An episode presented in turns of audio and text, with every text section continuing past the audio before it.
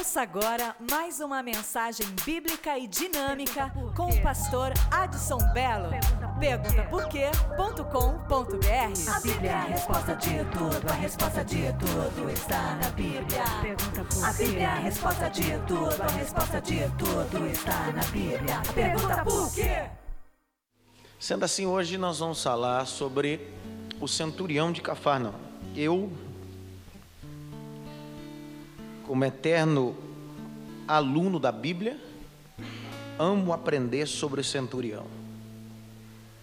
Tirei algumas horas hoje, depois da reforma, a estudar mais alguns versículos sobre isso. E como é gratificante ser aluno da Bíblia.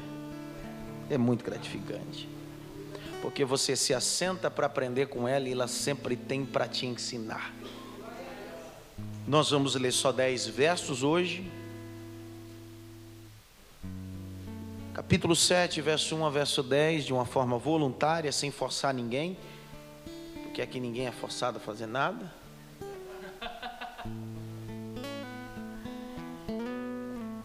Outro dia eu vi um rapaz dizendo para mim assim: "Eu gosto do evangelho porque o evangelho não me faz, não me força a fazer nada". E eu disse: "Ah, é? Que evangelho é o seu? É dos espíritas?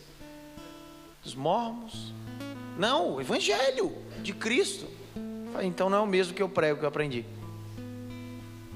Não, pastor, o evangelho não, fa não força você fazer nada. Eu falei, o problema do evangelho está aí. É que muita coisa ele te força a fazer sem você querer. Ele disse: prova para mim. João 3, Jesus tem um encontro com um camarada que era top na religiosidade e no conteúdo. Nicodemos. Jesus olha para ele e diz assim: Filho, eu tenho uma notícia você. Qual é? Não é opcional, é necessário. O que, que é necessário? Não estou acostumado com essas coisas necessárias, obrigatórias. Não, não, filho, não é opcional, é necessário. O que, que é necessário? Nascer da água e do Espírito. E nascer de novo. Então, o Evangelho nos força a fazer algumas coisas que a gente não está acostumado a fazer, mas para benefício nosso mesmo. Verso 1, alguém fica em pé e lê para mim.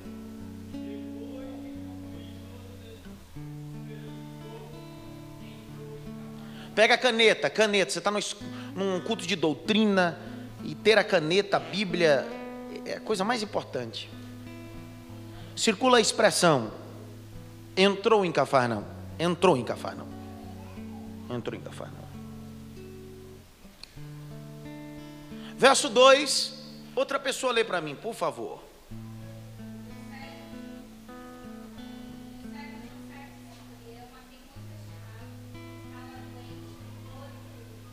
Lê de novo, por favor. Mais alto.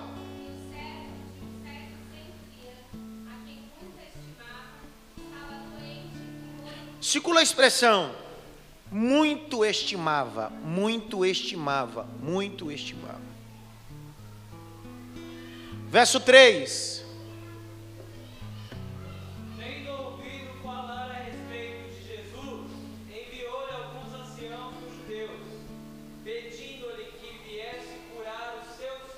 Circula, ouviu. O problema do evangelho hoje é que muita gente fala e não ouve.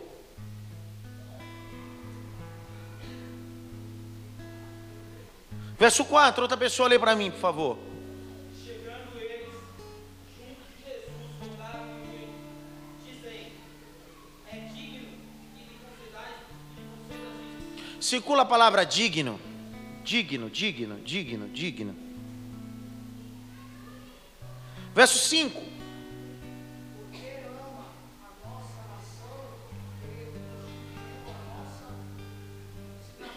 Verso 5 todo, circula todo o verso 5 na sua Bíblia.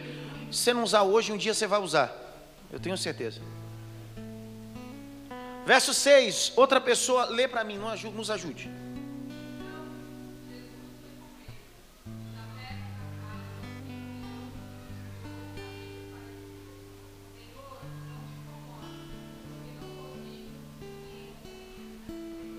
Debaixo do seu telhado. Olha para mim. O que é que os homens disseram para o centurião? Ele é? Ele é o quê? Ele é o quê? Mas quando a benção está chegando, ele diz assim: Eu não sou digno. Quem está mais são nessa história? Quem titula ele de digno ou ele que se acha indigno? Lê o final do verso, Adriana. Sua versão o quê? É, é, revista corrigida? É, Agnus. Boa. Boa, mas é, é, ela acaba comendo um detalhe importantíssimo. Lê para mim, vai. Lê de novo, lê de novo o texto, novamente.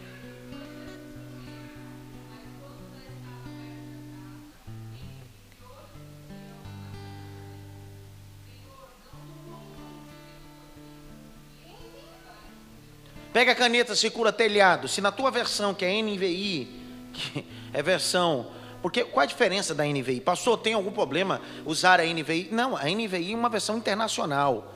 Importante estudar nela porque ela abrange a facilidade da compreensão do leitor. E quando você já abrangeu sua facilidade de compreensão, você vai comer uma feijoada que é mais, entendeu? Verso número 7. Outra pessoa lê para mim. Obrigado por ler, muito forte.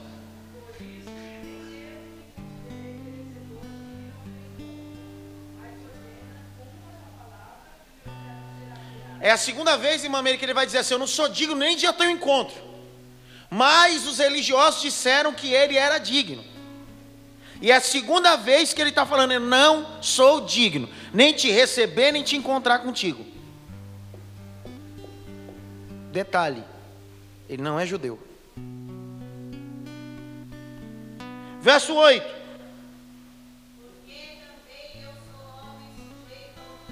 Para, o problema está aí. O problema está aí. Quem se acha digno não é sujeito a ninguém. Você entende porque ele diz que ele não é digno? Porque ele é sujeito à autoridade. E ele reconhece a autoridade de Cristo. Dá um toque pelo menos em três assim. Você não é digno de nada. Nada. Nada, nada, nada. Esquece. Continua a leitura.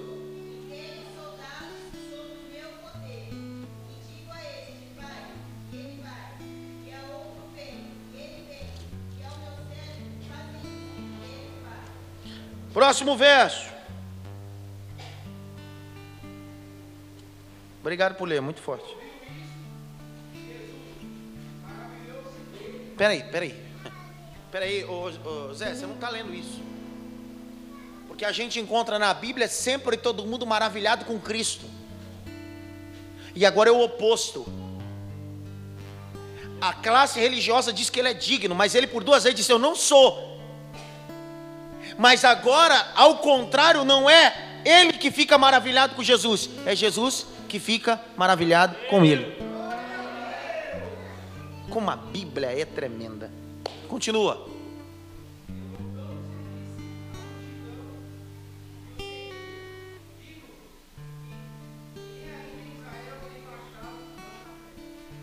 Verso 10.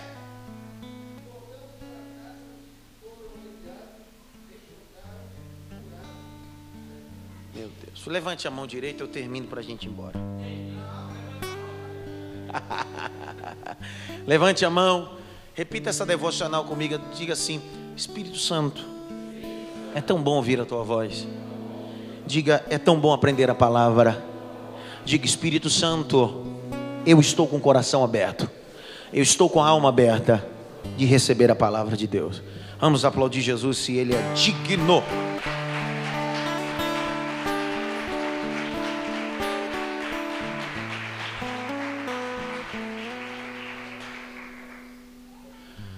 O capítulo 7 é um daqueles capítulos do projeto da igreja. É um projeto tão pleno que é o projeto da igreja, que é um projeto transcultural e transcendental. Porque a pessoa, o sujeito da história, não é judeu. O sujeito da história não tem o cunho religioso. Ele é um oficial do Império Romano. O texto não diz o nome, só dá destaque ao seu sua posição que ele tinha no Império Romano. E eu quero que você pegue a caneta e escreva essas três coisas que você vai usar um dia.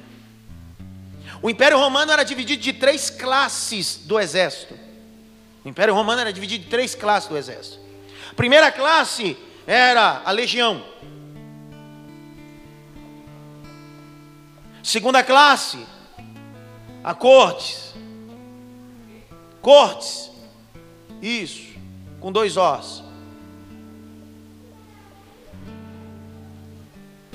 Rapaz, ah, estão pentecostais, acho que eles já estão preparando-se para a salinha do lado, que eles vão poder fazer aviãozinho, replepleu. Eu até me esqueci onde eu estava agora. Primeira qual é? Segunda e terceira, centúrias. Escreve isso que é bom você aprender sobre isso. A cortes no exército romano era composta de, perdão, a legião era composta de 6 mil soldados. Escreve aí, 6 mil soldados. A legião. A cortes era composta de 600 soldados. E a centúria, que é o destaque que ele é um centurião, fazia parte da centúria, era chefe de 100 homens, e por isso que chama centurião. No cálculo romano, quando se fazia o cálculo da cortes ou da legião, era por centúria. Por exemplo, a cortes era 600 homens, eram seis, seis centúrias. Ao contrário da legião, era uma centúria vezes dez. Aonde a gente vai chegar nisso? São três graus, três escadas estabelecidas pelo Império Romano de seis mil, de seiscentos e cem. Seis mil, seiscentos e cem. Dá para repetir não? Alguém que galgava a ser um centurião era chefe só de 100, mas ele estava pronto e se preparando para galgar pelo menos uma corte ou uma legião, porque ele nunca queria ficar onde estava. Para ser líder de uma legião de 6 mil, ele precisava trabalhar pelo menos 19 anos de fidelidade ao Império Romano, sem retroceder. A palavra legião você vai ouvir citada quando Jesus atravesse, atravessa, perdão, atravessa uma cidade politeísta, que é a cidade de Gadara, e o demônio que está nele, Jesus pergunta: "Qual o teu nome?" O texto grego não é nome. Quantos são? E ele disse assim: Legião é o meu nome. Então ele está fazendo um paralelo com o costume. Até os próprios demônios fazem um paralelo com o costume. Está dizendo, eu sou seis mil em uma pessoa só. Vamos pensar, se um demônio já arrebenta, imagine seis mil. É demônio escorrendo pelo cabelo, é demônio na sobrancelha, é demônio em tudo que é lugar. Eu com esse texto eu caí na real. Pergunte qual? Tem gente que hoje que não está endemoniada, tem uma legião nele.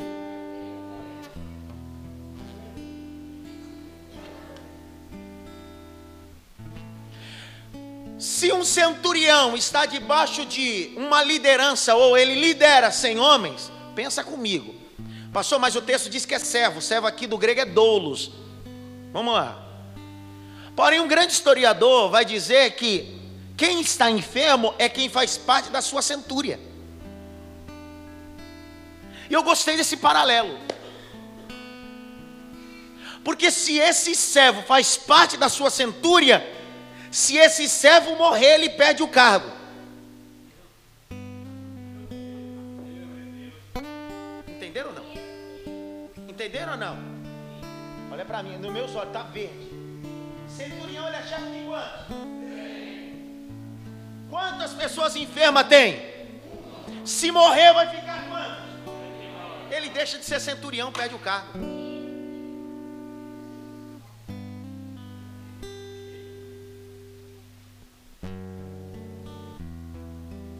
Culturalmente ele está preocupado com a sua carreira.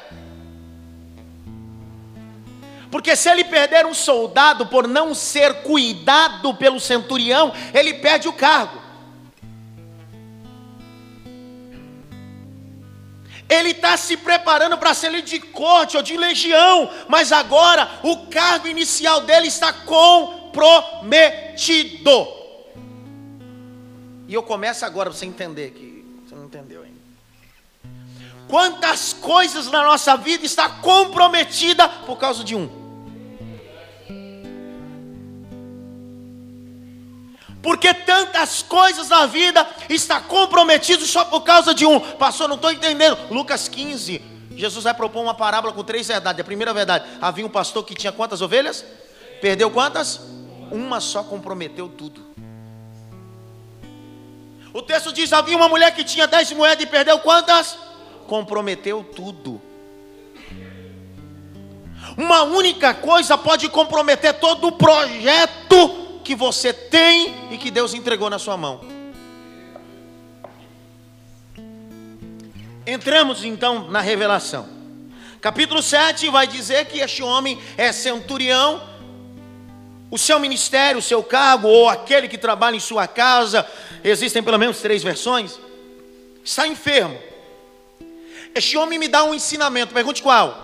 Ele não se preocupa só com o seu umbigo porque ele entende que o seu projeto está ligado com os outros. Entenderam nada? Quando eu entendo que as pessoas estão ligadas a mim, eu dou mais valor a pessoas do que a coisas. Sabe que o que eu amo no amor de Cristo? Pergunte qual? Em meus pecados, erros, confissões erradas de Pedro, Jesus conhecia o seu coração e sabia que ele era fraco, mas queria servir a Jesus. E quando Jesus ressuscita, Maria Madalena está lá e Jesus manda um recado, diz bem assim: fala para os discípulos me encontrar lá em Jerusalém, mas deixa bem claro para Pedro, para ele estar tá lá, porque eu não desisti dele, eu não desisti dele, eu não desisti dele, eu não. De... não...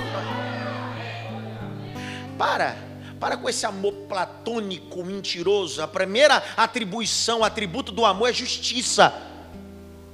Jesus está dizendo: Eu amo, mas sou justo, porque ele erra, mas um dia ele vai deixar de errar e vai entender que a minha graça está sobre ele.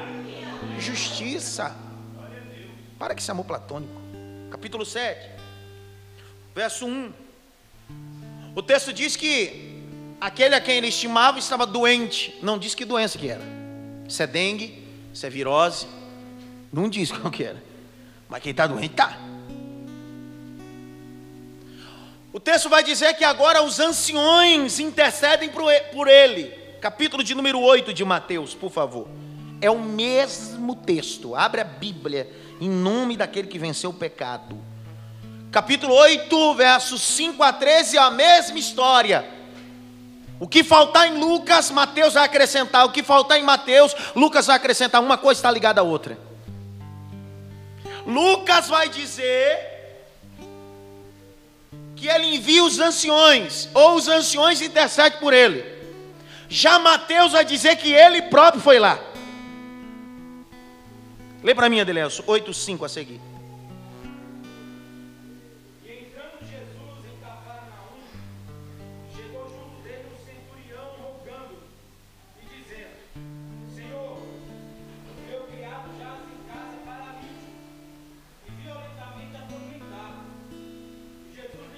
Para. Por que, que Lucas disse que foi representantes e Mateus disse que foi ele? Dá um toque pelo menos em três assim.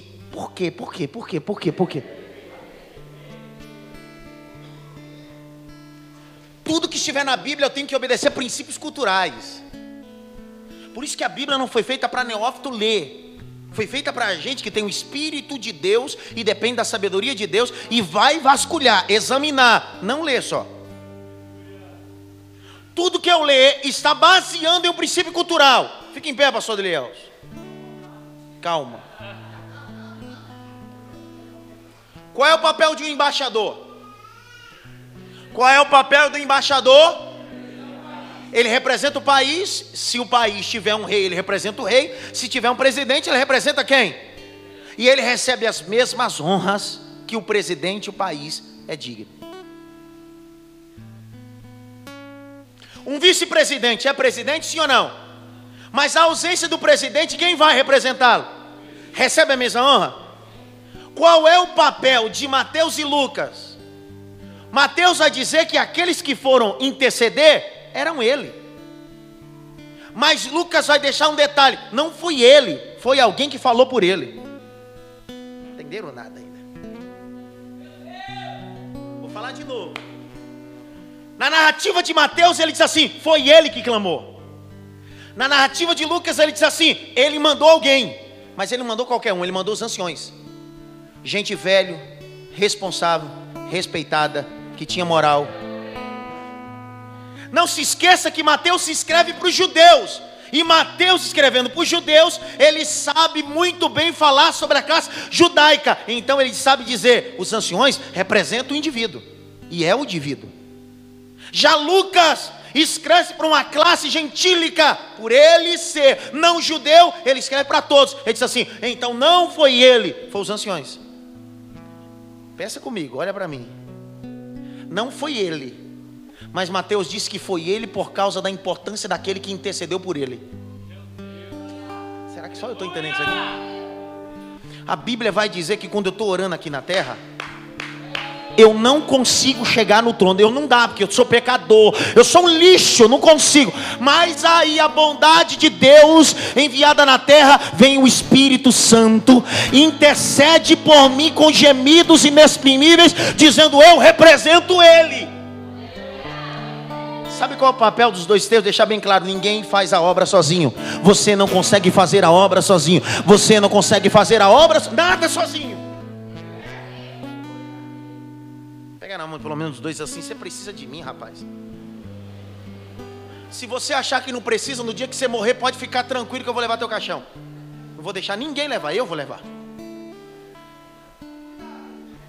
Vou, eu tenho a moral, não, ninguém leva, carrinho miséria nenhuma, eu vou levar na alça. Porque gente que não precisa de ninguém, no dia não pode ter nem carrinho para ele, tem que pegar todo mundo assim. Eu disse que você precisava de alguém. Eu disse. Para nascer, você precisou de alguém. Para morrer, você vai precisar de alguém. E para ir para o céu, você precisa de Jesus Cristo. Não dá para viver individualista, rapaz. Grita bem alto: Eu não consigo viver só.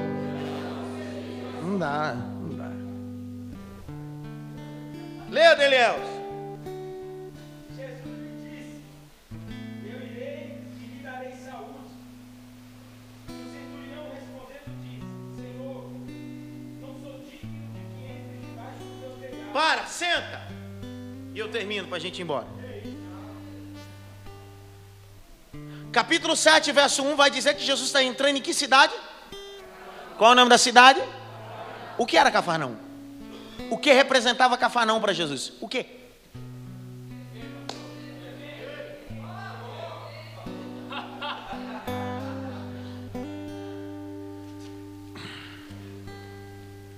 Estão comigo ou não? Fala comigo. Capítulo 4 de Lucas. Estamos estudando Lucas. Capítulo 4.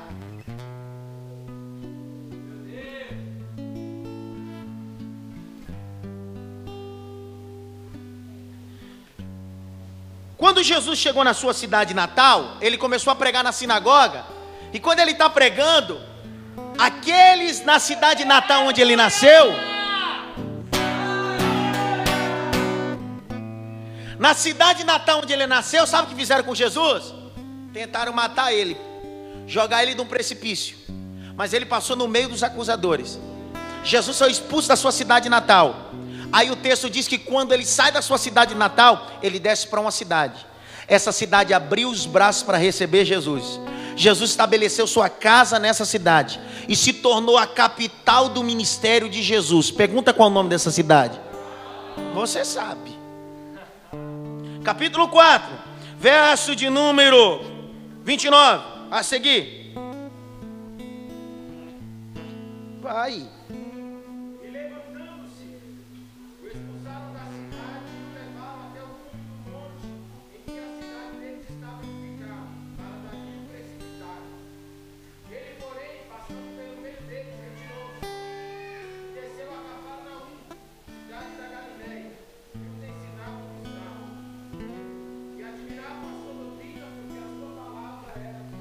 Olha para mim, enquanto na cidade natal queria matar, expulsaram em Cafarnaum, o povo ficava admirado com a autoridade que ele tinha. Entenderam nada? Deixa eu falar, eu vontade de falar uma coisa. Por que, que Jesus não ficou na cidade? Por, por quê? Seria óbvio. Seria ou não? Não desista, não desista da cidade não abra mão da cidade. Não é assim? Jesus disse: Eu não posso ficar onde não me dá honra. Eu não posso ficar onde não me abraça, não me beija. Aí Jesus disse assim: Se Nazaré não quer, Cafarnaum quer. Se Nazaré não quer, Cafarnaum quer. Mas não era isso que eu queria falar. Não faz questão de Nazaré, faz questão de Cafarnaum, rapaz. Se a porta se fecha ali, Deus abre outra aqui. Para de ficar de mediocridade com espírito kardecista. Não, mas vai. Que vai o quê? Faz igual Jesus. Passa no meio da dificuldade, desce para Cafarnaum, porque lá terá honra de Deus para você. Grite bem alto: O Senhor, o Senhor me trilhará o meu caminho debaixo da sua vontade. Vamos lá. Lucas 7. Este homem, já sabemos agora que Lucas vai dizer que era haviam intercessões e Mateus vai dizer que era ele próprio.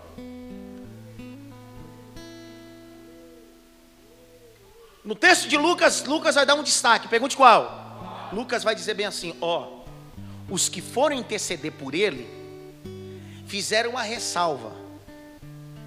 Abençoa-o, porque ele nos edificou uma sinagoga. A sinagoga está estabelecida no livro de Esdras, capítulo 8, e Neemias, capítulo 8, 2 a seguir. A sinagoga está instituída ali. O que era uma sinagoga?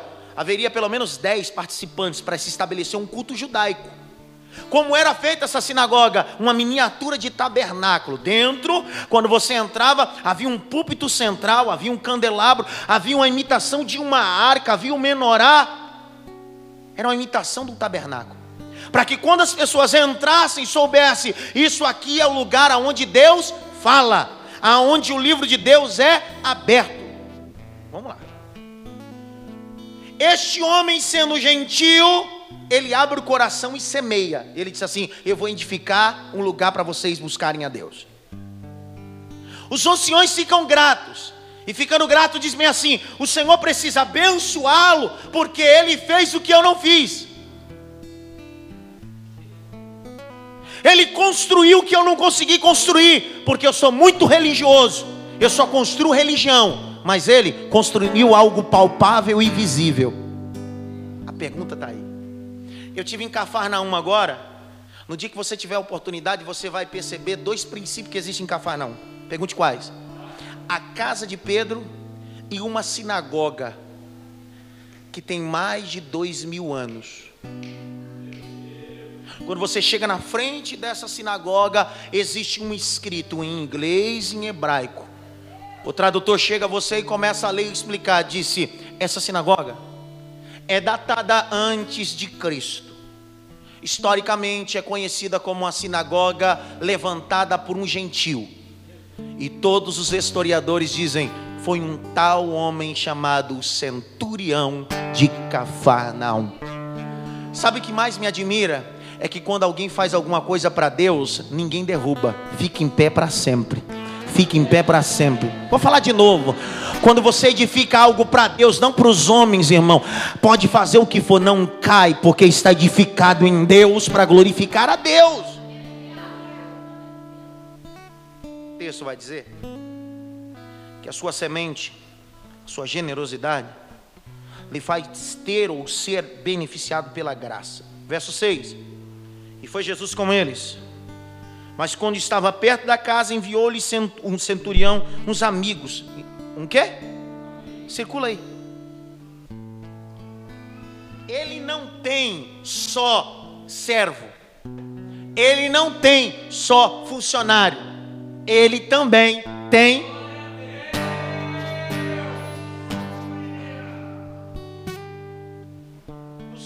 convívio diário, você precisa separar. Existem pessoas que são servas, existem pessoas que são funcionários, colegas, mas existem outros que são amigos. E amigo de verdade cumpre o princípio de Provérbios 17, 17. Ame o teu amigo, e na hora da angústia nasce um irmão. Os amigos estavam com ele não no dia fácil, estavam no dia da dificuldade. E os amigos se tornam porta-voz dele para com Cristo. Eu já falei aqui que amigo de verdade não te leva para balada, te leva para Jesus. Amigo de verdade não te leva para o baile, te leva até a igreja. Amigo de verdade não te leva para usar droga, te leva para vir ceiar. Isso é amigo de verdade. Aí você decide que tipo de amigo você tem. O texto diz que os amigos são enviados por ele com uma palavra. Verso 4, os religiosos dizem, ele é digno. Por que, que os religiosos dizem que ele é digno? Por quê?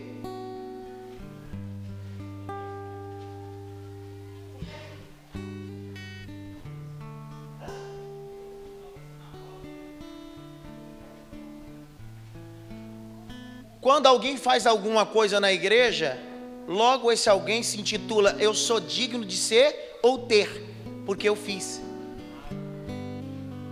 Isso é religioso. O religioso não faz as coisas para Deus, faz para receber nome, dignidade.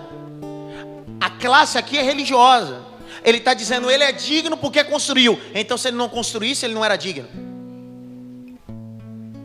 O problema está aí. O texto está querendo dizer que ele tinha dinheiro, investiu dinheiro, construiu. Mas a minha pergunta está aí: e se ele não tivesse dinheiro, não tivesse construído, ele não era digno? Porque a religião só intitula o indivíduo digno quando ele faz alguma coisa visível. Eu dei um saco de areia, eu dei o piso, eu dei isso, eu dei aquilo. Não, você não deu para mim, você deu para a obra de Deus, então você não é digno de nada aqui. Digno de nada. Para de querer encontrar a dignidade, e aqui dignidade é do latim, fama de uma coisa que não é sua, é de Deus. Não toque pelo menos em dois assim, não é digno de nada, rapaz. Para não dizer nada, sabe do que você e eu somos dignos? Pergunta do que? Da graça, só. Tudo que acontece é pela graça, tudo que faz é pela graça. A porta que abre é pela, tudo pela graça. Se eu fosse cobrar a Deus por tudo que eu faço em sua obra, aí eu estava, ele estava perdido comigo. Mas toda vez que eu olho para a cruz, assim, eita, estou fazendo pouco. Toda vez que eu olho para a cruz, está vazio, eu disse, eu tenho que fazer mais. Sou digno de nada. Por isso que a minha geração gosta de mensagem triunfalista. Aperta Jesus na parede. Determina. Declara. É a mensagem que faz sucesso. Declara, determina que vai acontecer. E se não acontecer? E de tanto declarar, profetizar, e se não acontecer?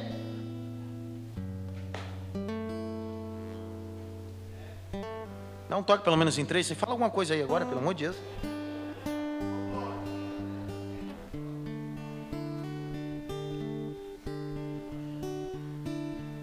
Capítulo 7, verso 6: E foi Jesus com eles. Quando estava perto da casa, enviou-lhe centurião uns amigos, dizendo: Senhor, não incomodes comigo, porque eu não sou digno. De novo, ele diz: Eu não sou digno. Que entre debaixo do meu teto, não sou digno, não dá, eu não posso. Eu sou pó, eu sou cinza, eu não posso. O Senhor que é Deus, o Senhor que faz. Eu pastoreava a igreja de Jabaquara, na Zona Sul. E tinha uma moça chamada Rita, uma mulher idosa na igreja. E um dia ela passando uma provação, ela me chegou no gabinete pastoral e disse assim, pastor Adson, e na época eu era missionário, missionário Adson. Eu estou desempregado e mais de 20 anos eu sou dizimista e eu não aceito essa condição. Se eu sou dizimista, Deus tem que abrir a porta, porque eu nunca fui infiel com Ele, agora Ele tem que ser fiel a mim. Falei, nossa,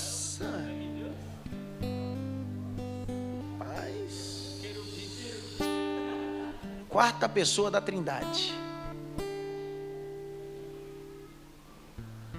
Eu olhei para ela e disse assim: então a senhora fez tudo isso para um dia requerer de Cristo, não foi? Ela disse: Não, mas eu tenho um direito porque fui fiel. Eu disse para ela: Mas a senhora foi fiel só nisso e o resto.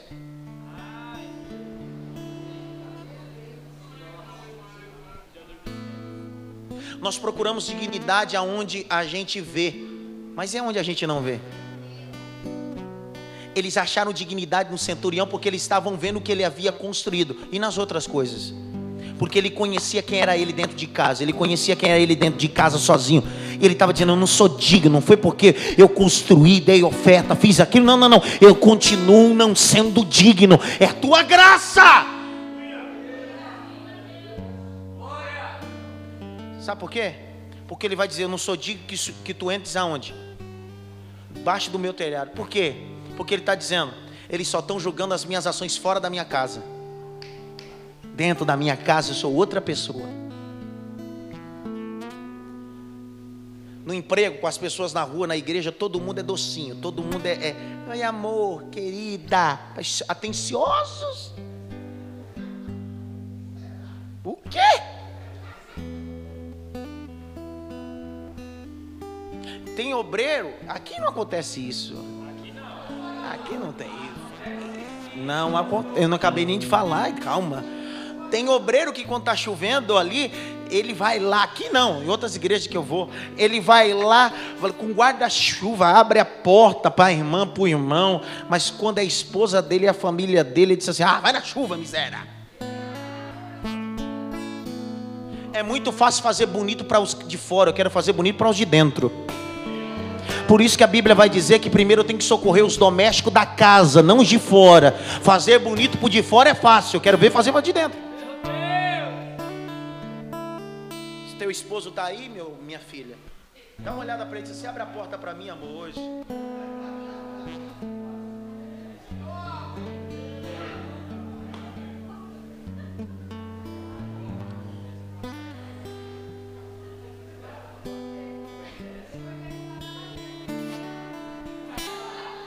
Aleluia, meu Deus. Aleluia, meu Deus. Uh! Quem aqui é digno? Ninguém. Pergunta por quê? Pergunta por quê? Porque na história quem está aparecendo aqui é Jesus. E o sujeito deixou de ser o centurião, passou a ser Jesus. E quando na história o sujeito é Jesus, a gente vira João Batista. Quando o sujeito vira Jesus, a gente vira João Batista. Pergunta por quê? Você não está entendendo nada. Pergunta por quê? Um dia João Batista olhou para Jesus e disse assim: Aquele que vem após mim é maior do que eu, e eu não sou, eu não sou, eu não sou digno nem de desatar a barca dos seus pés. Eu sou a voz que clama no deserto.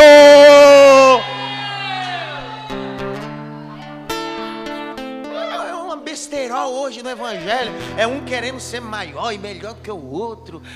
Ai.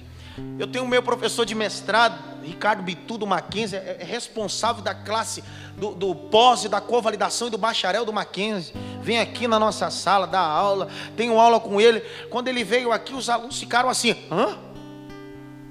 Porque ele chegou aqui e ele dá risada e toma um café e brinca com todo mundo. E alguém ficou assim: Meu Deus, eu pensei que era um cara que chegaria aqui todo pomposo. É, não, irmão. Quem não tem, não mostra. Mas quem, quem não tem, quer mostrar. E quem tem, não mostra nada. Eu confundi tudo agora, né? Vamos lá, vamos de novo. Quem não tem, quer mostrar. E quem tem, não mostra.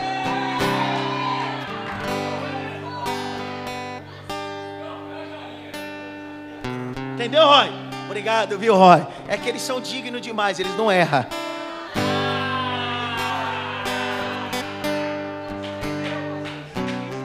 É, é que eu tô falando, ah, né? Tem coisas que só o espiritual entende, irmão. Capítulo 7. Eu não sou digno nem que o Senhor entre debaixo do meu. O problema de Namã não era quando ele estava com uniforme de general, o problema é quando ele chegava em casa e tirava o uniforme. Porque quando ele estava do lado de fora, todo mundo dizia, sim senhor general, mas quando ele chegava em casa, a serva e a esposa diziam, aquele não é general, aquele é leproso, aquele é leproso, aquele é leproso, aquele é leproso. Quem é você debaixo do teu telhado? Pastor, mas eu não moro, minha casa tem telhado. Quem é você debaixo da laje?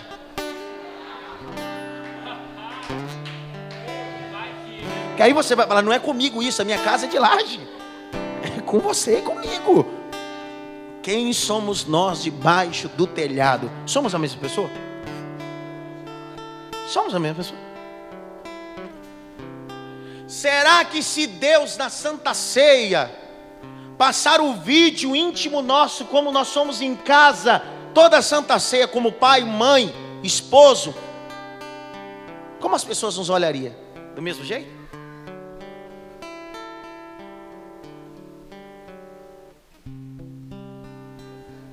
Claro que é. Por isso que a Bíblia vai dizer que Paulo vai dizer: aquele que não governa bem a sua, não pode cuidar das coisas de Deus. Então o ministério não começa aqui, começa em.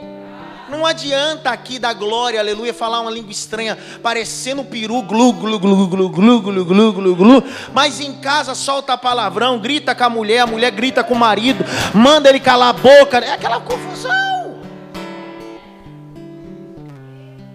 Aqui é fácil. Interpretar é fácil, difícil é ser. Fala alguma coisa, poxa.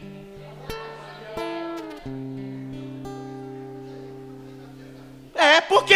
Por que, que não vem?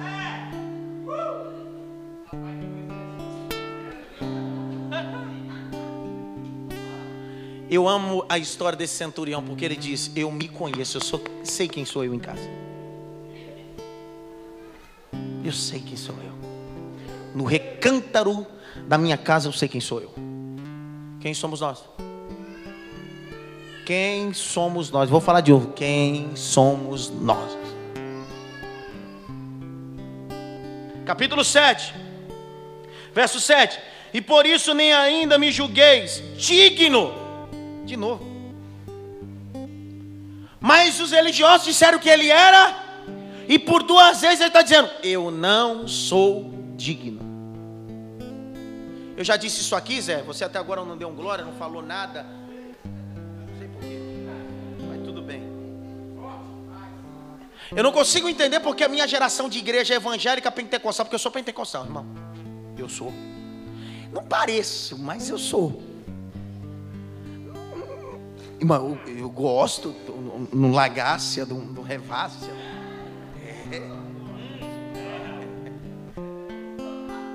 Às vezes leva uma pizza e tal. É. Falou de pizza. É. É. Puxa a corda e tal, aquela coisa. Muito forte.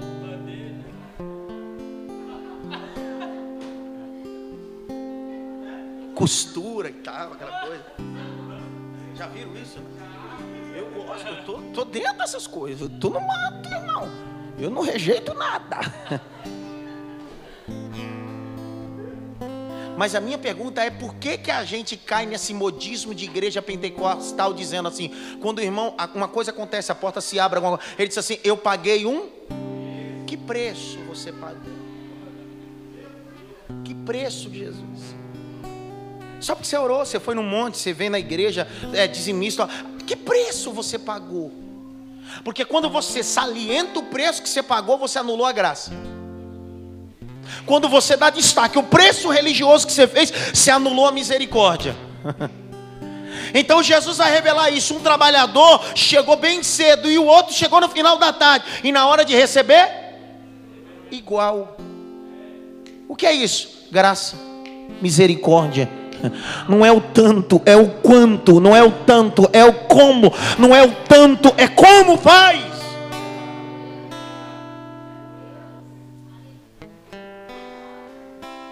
Foi embora.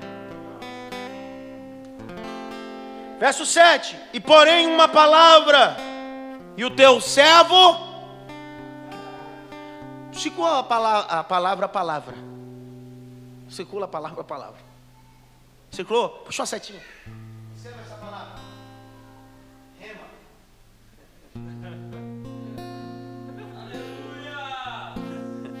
Rema. Circula, puxa uma setinha, a palavra grega, rema.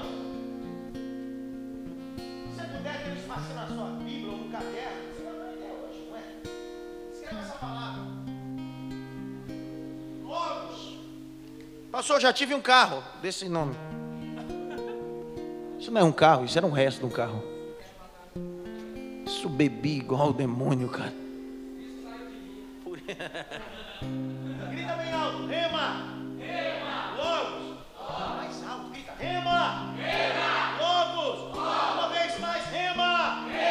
Logos. A palavra logos do grego está es- atenuante, apontando para uma palavra escrita. Logos, escrita, palavra escrita.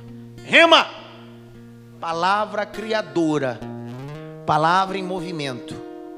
Palavra que é verbalizada. Quando fala, acontece. Quando fala, acontece. Porque nem toda palavra escrita entra na palavra rema. Mas toda palavra rema tem que estar escrita. Entenderam nada? Porque para falar ela tem que ter base na logos, tem que estar escrito. Então tem gente que só está vivendo na escrita, mas eu preciso viver a rema, que é a ação, que move, a atitude. Meu Deus. O que é que ele disse para Jesus? Basta só uma e o meu servo. Qual das suas palavras ele está falando? Qual das suas? Porque logos é escrita, ele não está dizendo da escrita. Ele está dizendo, é da palavra criadora, é da palavra em movimento. Sabe por que alguns de nós entramos em vários cultos na igreja e nada muda, nada acontece? Porque a gente só está aqui pela palavra escrita. Eu tenho que sair às vezes da escrita e entrar na rema, dizer assim, está escrito, mas agora vai movimentar, vai acontecer.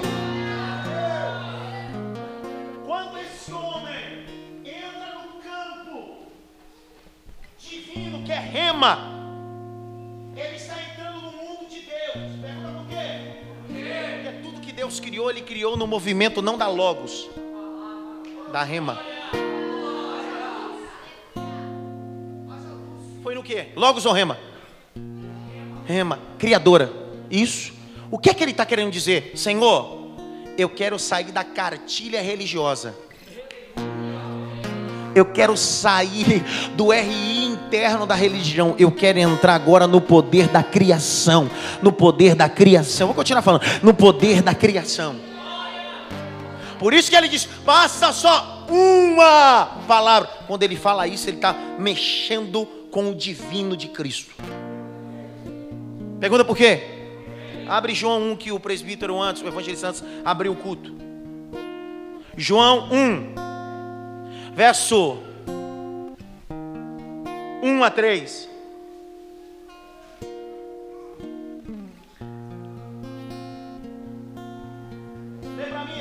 Alto. E o verbo que você disse aqui era o que? Uma? Você disse aqui, uma palavra. Mas naquela época não tinha nada escrito. Ah, que é isso? O Ronaldo pegou isso aqui. No princípio era o verbo. Por quê? Porque não tinha nada escrito. Era só ação, ação, ação, ação, ação, ação. Vai.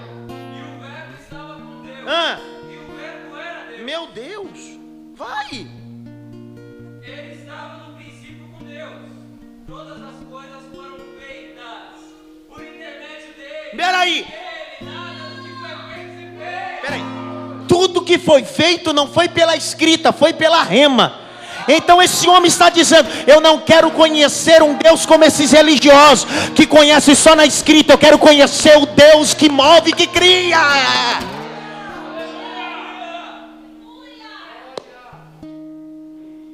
Abre Hebreus, por favor. Hebreus 11. Hebreus 11. Abre Hebreus 11. Verso 3. Alguém fica em pé e lê para mim.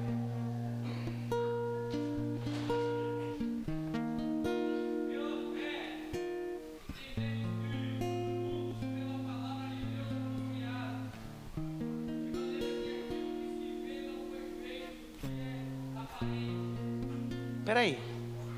Vai, continua. Para. O que é que o texto está querendo dizer? Que tudo que foi criado foi através dele e para ele.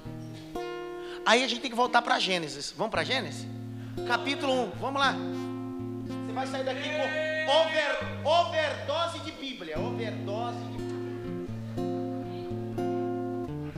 Quando, Quando as pessoas. E aí, tanto Bíblia, Bíblia, Bíblia, Bíblia. Overdose de Bíblia. Pega a caneta. Escreve dois verbos. Verbo. Primeiro verbo é fazer. Segundo verbo é criar.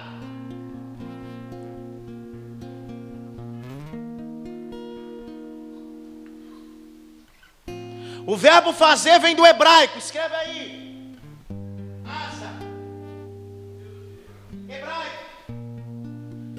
A palavra fazer, o verbo fazer vem do hebraico. Asa. O verbo criar vem de outra palavra hebra- hebraica.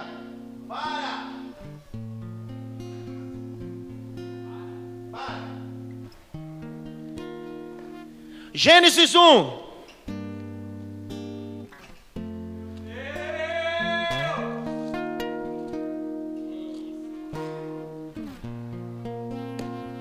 Verso 26 e 27. E disse Deus: É o que? É o que? Qual que é? É um verbo. É asa. Verso de número 27. E criou Deus. Qual verbo? Fazer é. E criar. Mas, mas fala.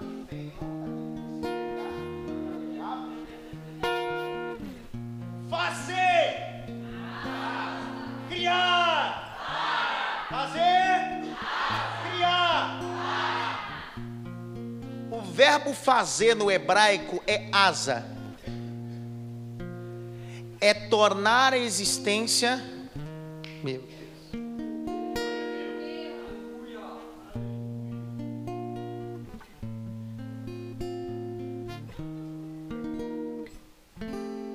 Senhor, desfaçamos o homem à nossa imagem. Tá.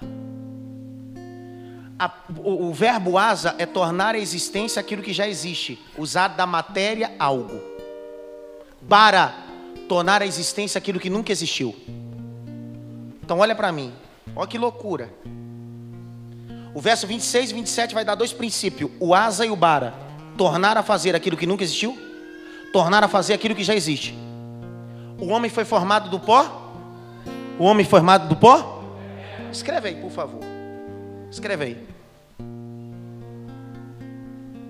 Deus trabalha de todas as maneiras. Escreve. Deus trabalha de todas as maneiras.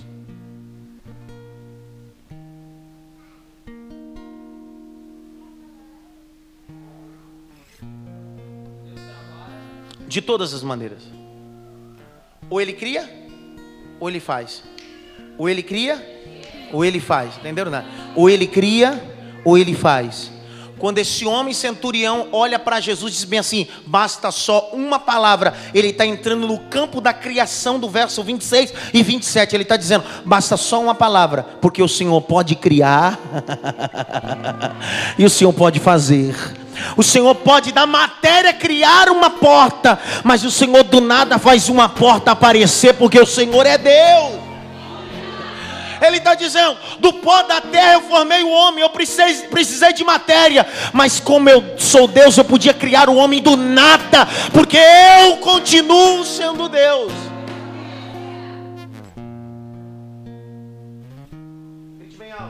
Deus é poderoso no que faz. Este homem, capítulo 7, eu termino agora. Verso 9: E ouvindo, esta, ouvindo isso, Jesus maravilhou-se dele, e voltando-se, disse à multidão: Segui eu, digo-vos, que nem ainda em Israel tenho achado gente, homens ou pessoas, humanos, de tanta fé. Porque que, esse homem entrou em um destaque de tanta fé? Pergunta para mim, por quê? Porque ele olha para Jesus e diz bem assim: eu entendo o que é autoridade e princípio de autoridade. Ele disse: Eu estou debaixo de autoridade, e eu sou uma autoridade entre os cem. Eu disse aquele vai, ele vai. Eu digo aquele volta, ele volta. Então ele está falando de uma coisa que ele pode falar: princípio de autoridade. Sabe por que muita gente nunca vai se destacar na fé? E não é se destacar para as igrejas, se destacar diante de Deus, porque ele, quem achou maravilhado não foi os homens religiosos, foi Jesus. Porque ele respeitava princípio de Romanos capítulo 13.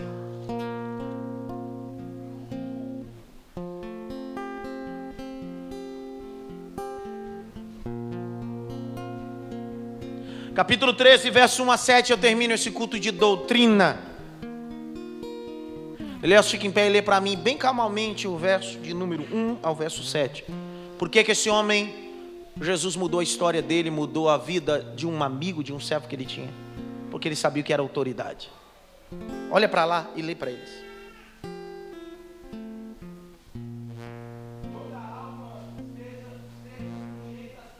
Autoridades, muda a potestade, fala autoridades. Para, então quem não é sujeito à autoridade, porque não tem alma.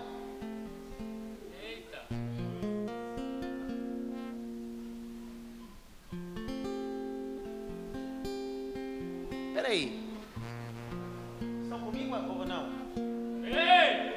Que, a Bíblia não diz todo homem esteja sujeito à autoridade? Porque humano ou homem é gênero. Por que, que ele não diz assim, todo espírito esteja sujeito à autoridade? Porque espírito é espírito de vida, é Deus que deu. Mas ele disse, todo pneuma, toda anima, todo psique, pneuma não, psique, toda anima, toda alma, seja sujeita à autoridade. Porque a alma é o centro das emoções, e tua emoção faz você sair de dentro da autoridade. Suas emoções, as minhas emoções, não reconhecem a autoridade de ninguém. Hebreus 7,7, sem contradição alguma, o menor é abençoado pelo maior, e quem não reconhece a autoridade nunca será abençoado. Vai. Espera aí, que loucura, hein? Vai. Meu Deus, ah é? Vai. Que é isso?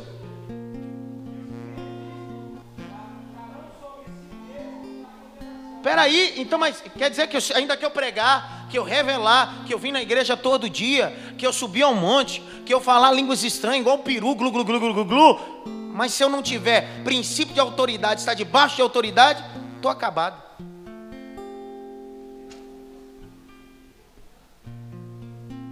Vai.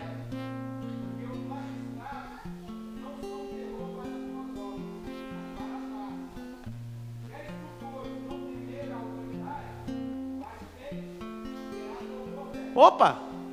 Quer ter aplauso de autoridades? É só seguir a regra. Vai. Hum.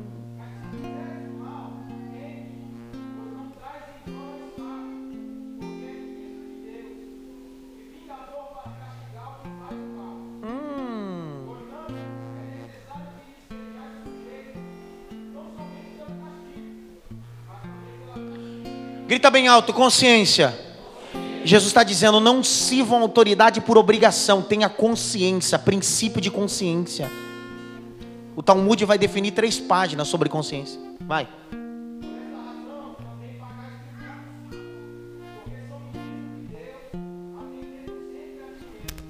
Verso 7.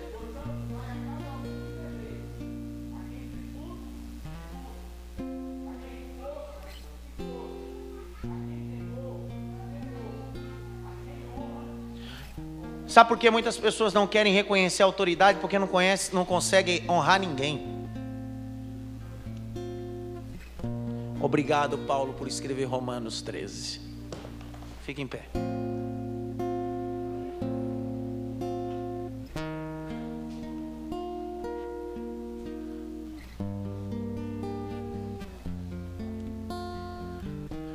Princípio de autoridade Pastor Josué Gonçalves, ele lançou um livro agora muito interessante. Quebrando o princípio de autoridade. Um dos mais importantes livros.